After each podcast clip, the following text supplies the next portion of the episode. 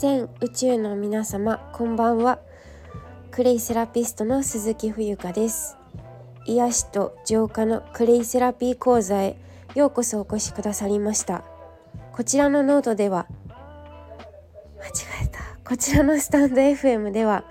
えー、民食住のクレイセラピー講座を開講している私がお茶とクレイのあるちょっといい暮らしをお届けしております。はい。えー、2023年1月のあち1月じゃないや、えー、ボロボロですね。2月の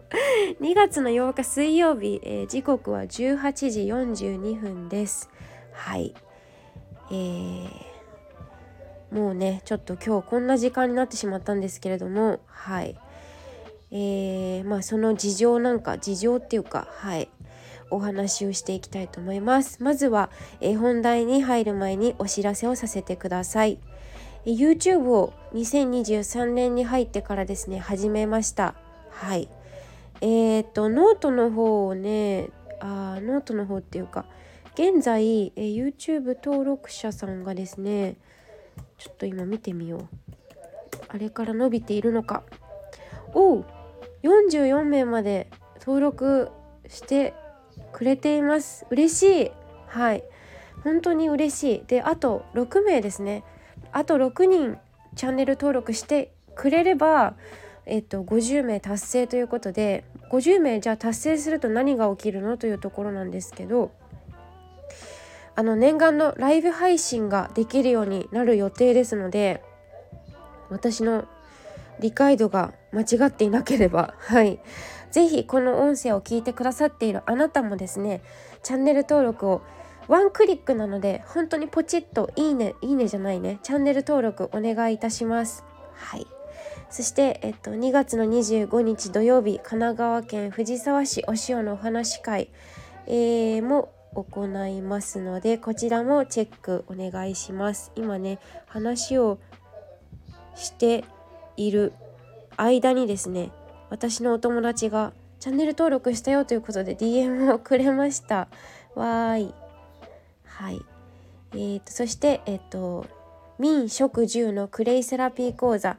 直感でお越しくださいというふうにしてるんですけれども、えーと、と3月1日までにねお申し込みいただいた方のみ限定としております。タイからオンライン講座を行います。ちょっと面白いからシェアするんだけどあの今 DM くれたね YouTube チャンネル登録してよって言ってくれた子なんですけどあの少しお化粧してもいいかなって思ったってせっかく可愛いんだからって。確かにあのそう私さ いやほんとひどい話なんですけどなんかあの早く出した方がいいやと思って早く動画を出さなくちゃっていうなんかそういうのもあったからあのなんか寝起きすっぴんの姿でなあのご挨拶の動画ちょっと消しちゃったんだけどちょっともう一回撮り直そうと思っていてあのちゃんと撮り撮り直さなくちゃいけないんですけどあまりにも寝起きで顔もむくんでるしひどいからなんかパジャマだしちゃんちゃんこだしどうなっちゃってんのっていう感じになってるのでこれはまずい。いや本当にでも彼女のおっしゃる通りであのそうちょっとちゃんとしないといけないと思う。はい。だってクレイセラピストだしね自然療法を教えてる先生なんだからさちょっとそんなちょっとね寝起きじゃいかんよねって今ちょっとね恥ずかしい。はい。ちゃんとします。はい。でも皆さん本当に何だろう。こんなに44名も登録してくれると思わなくていやありがたい限りです。はい。でえっと話は戻りますね。はい。話を戻してえっ、と冬香のファンクラブ。こちらはあの Facebook グループで、えー、ファンクラブ作っております。現在2人の方が登録してくださっていましてこちらで何しているかと申しますと、まあ、私のうーんこういう発信以外のなんかこう普段の感じっていうのかな。そういうのを、えー、お届けしております。はい。まあ、自分がその時気づいたこととかその辺は変わらないんだけど普段の配信と、まあ、ちょっとあの画像とか、えー、動画とかが多めでライブ配信も多めになっています。はいで、えっと、もう一つはですね Facebook ページで茶の湯とクレイのあるちょっといい暮らしっていうのを解説しました。ファンクラブ入門編ということにちょっと裏テーマがありましてこれはどういうことなのかと申しますと、まあ、Facebook アカウントないとそもそも見れないんですが多分見れないとも見れるのかな？ちょっと分かんないけどあのファンクラブに入るのにはちょっとためらっている人とかまあちょっと入門編ということでねあの立ちのぞ立ち覗いて立ち寄っていただけるようなあの通りすがりで気軽に参加できるようなコミュニティになっているので、はい、こちらもぜひチェックしてください。そしてあの新インスタグラムのアカウントをですね、えっ、ー、と今月の1日に始めました。えー、天命追求型の生き方振ることの文というね、え、ー、とテーマを持ってウィンターガーデン92ウィンター、えアンダーバーガーデン92という、えアカウント名ですね。えー、こちらはあの本当に私たちって DNA まあこれ聞いてる人日本人じゃない人もいるかもしれないけどあの日本人ってすごくそのまあ神話とかもうそのまんまなんだけどうんなんか今すごく生き方とかがこう改めて見直されているタイミングだと私は思っているんですよね。別に私あの西洋先生術見てもらったことあるけど別に占いを知っているわけじゃないし勉強したこともないから分かんないんだけどなんか自分自身のうん感覚でそういう風に感じることがいっぱいあるので、まあ、ちょっと少しでもなんかこうシェアシェアというかヒントになればいいいいなと思って、えー、配信しています。はいでは、えーと、本題に入りたいと思います。今日はね午後の配信になってしまったよって話を最初にしたんですけど、えー、午前中からねちょっとお昼ぐらい、まあ、帰ってきたのが3時半とかだったんですけどあのお茶の稽古に出かけておりましたはい皆様いかがお過ごしでしょうか、えー、今日の神奈川県横浜市のねお天気は曇りでねあの暑くも寒くもない何とも言えない気温に若干めいってしまいますがあのまあ今日もね今日とて楽しく定期配信をお届けできると幸いです。はいそうあのー、知っている人は知っているんだけど今ねちょっと私のキャンペーンじゃないんだけど、まあ、これが理想なんですが毎日午前中に1本えーと、更新することを目標にしています、えー、具体的にはですねノート1本とこのスタンド FM の音声配信を1本。あとはまあポッドキャストでもこの、あのー、お話は聞けるのではい。まあ実はあの他の他のというか違うアカウントでえっ、ー、と冬クレイウェイブズっていう、えー、ラジオ配信を実は Spotify だったかな。Spotify で配信しております。そちらはちょっとね配信更新ヒントが落ちちゃってるんですけどはい。まあまああのタイミングが合えばというか興味のある方はそちらも是非聞いていただけると嬉しいです。何が喋ったかちょっと忘れちゃいましたけどだいぶ前の話だから、まあ、そんなこと言うなら更新しろよって話なんですけどね。はい。でえっと今日のタイトルなんですけどえー、まあそのまんまですね。自己肯定感はぶっちゃけどうでもいい。人生なんてやるかやらないかの2択でしかないというちょっとなんか切り込んだお話になっています。はい。まあこれはもうあの隠すことなくというかうん包み隠さずあの私自身の、まあ、体験というか、うん、体験談ですね本当に。であのここ近年ね巷では慈愛とか慈愛メソッドとかセルフラブあとはまず自分を大切にしましょうといったねことの葉を嫌というほど聞くようになりました。うん、そう思いませんか？皆さんも。私の周りだけなのかな？いやそんなことないと思うんだけど。まあ SNS というものはえっ、とまあ本当に偏っているのでね。あのこうえっ、と森を見て木を見ずだっけ？木を見て森を見ずだったかな、まあ、何事もこう全体を見渡すということがとっても大事だと思うんですけど偏るからね。うん。あのでも私が感じていることはまああながち間違っていないというかなんかこう日本もそうだし社会世界的に見てもなんかこうみんなが迷ってるよねって昨日の配信でもそうなんです同じようなこと話してるんですけど迷っているというかなんかこうやっぱり時代の大転換期だよなっていうふうに感じておりましてまあこの時代とか言うしうんあとはなんだえー、ねなんか独立しましょうみたいなうん感じのことがよく言われていると思うんですけどまあまああのそれに付随するっていう話じゃないんだけど私自身も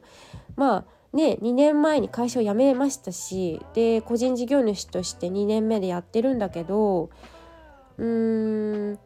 私もその過去ねあのまあ自分でビジネスやっていくみたいな暮らしライフスタイル暮らすこと自分のライスワークじゃなくてライフワークにしていきたいっていうのもあって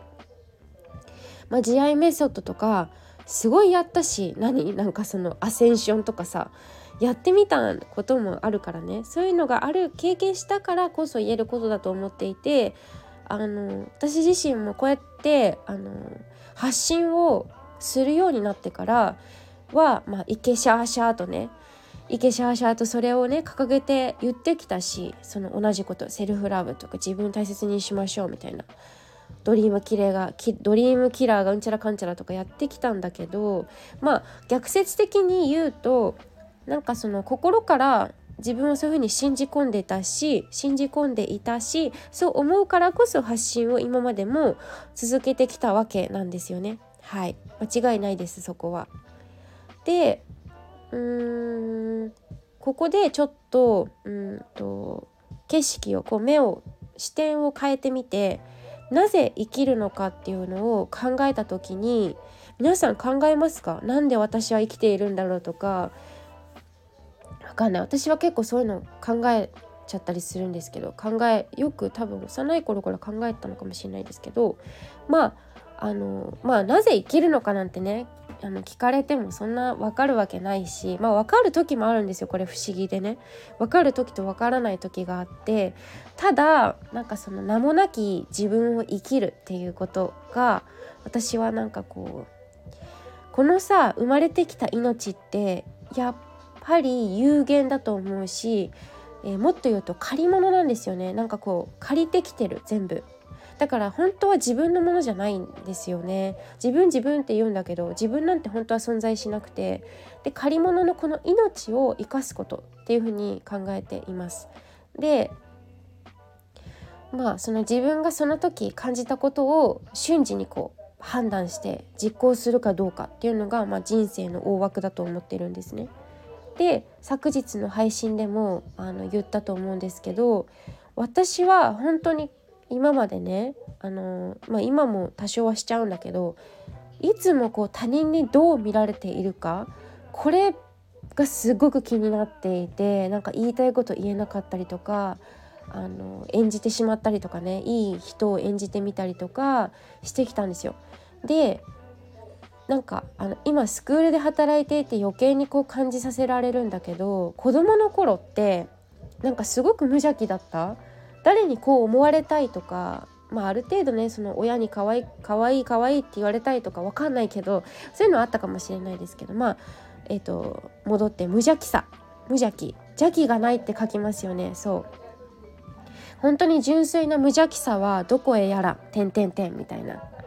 でこのなんか大人になるにつれてこう年を重ねるにつれそういうことって忘れていってしまうんですよね。で私はすごくそのそういう人たちが増えちゃう中で大人こそがやはり即決即断がとっても人生においては重要であるなっていうふうに思うんですよ。特にこの近年はなんか時代のスピードがものすごく速いし地球の自転っていうのかな？その回そのスピードはちょっとわからないけどでも明らかになんかこう違うなって思うんですよそのスピード感がね。うん、いい悪いとかじゃなくてスピードが速さがもう全然違う。はいでこれはあの即決即断っていうことは実はこんまりさんっているじゃないですか近藤まりえさんあの片付けコンサルタントだったかな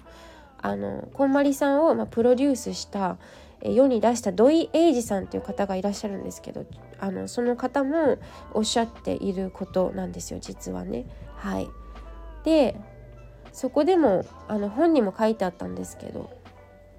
ちょっと紹介しますと何が私もこれ感じてることなんですけど何がね誰にどうやってヒットするかっていうのは、まあ、ある程度、うん、プランニング戦略は立てられるけれども実際のことなんていうのはやっぱりやってみないとわからないんですよね。そうやってみないとわからん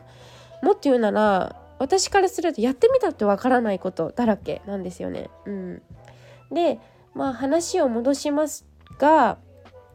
あの今日のテーマね自己肯定感が低いからできないとかあの自己肯定感を上げましょうとかよくあるよね自己肯定感が高いからうまくいくとかじゃあそもそもうまくいくって何なのって話じゃないですか。でなんかそういうふうに言うのってすごくすごくとても都合のいい思い違いだし勘違いでもあり偏った思い込みだなって私は思うんですよ。うん、それは本当にあの一人一人が胸に刻むべきだと思うんですけどそれって単なる言い訳でしかなくてね。結構あのあの何て言うのかな。スピリチュアル業界とか界隈とかなんかそのなんだっけ。自己嫌悪じゃなくて自己啓発系の人とかにはよく言われてることだと思うんですけどなんかそうじゃなくてうーん。これをね分かりやすくあの何て言うのかな。噛み砕いていくとやれない人。だからカーントですよね。できないとか。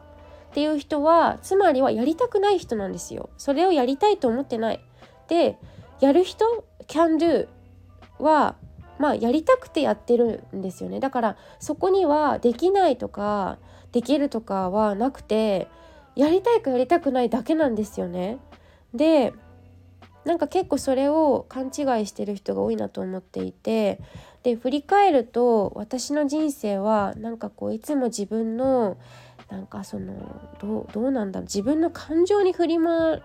振り回されていたというかうんとにかく他人目線だったんであの評価とか周りからの評価とか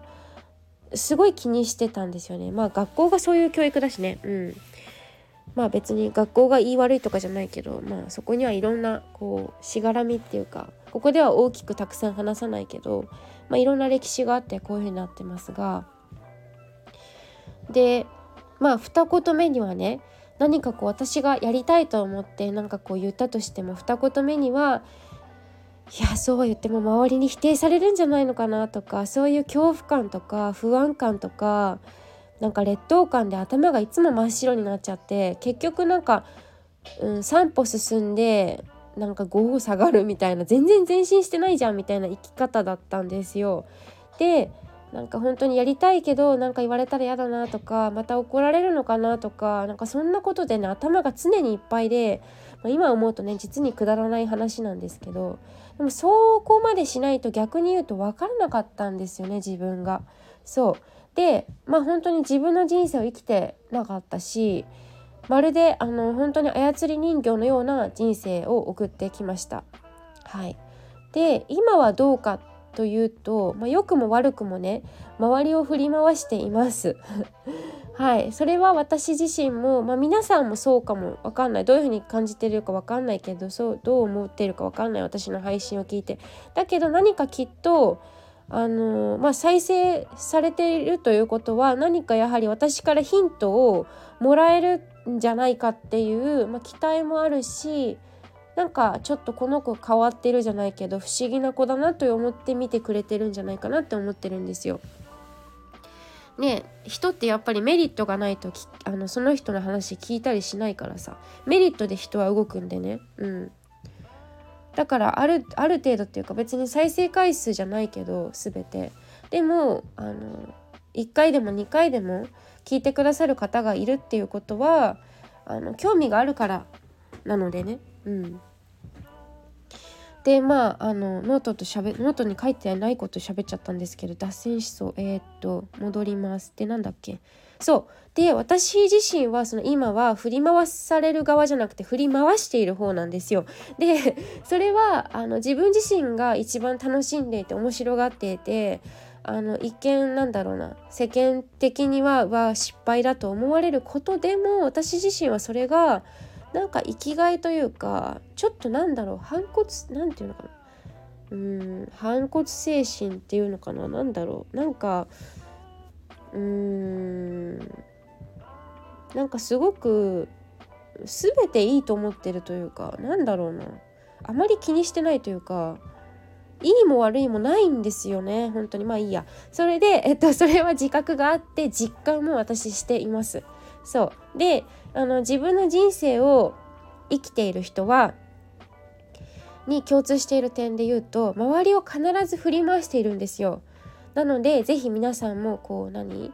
直感っていうか人をよく観察してねアンテナ張ってねアンテナがさ死んでる人多いから今日本の人たち。本当に特に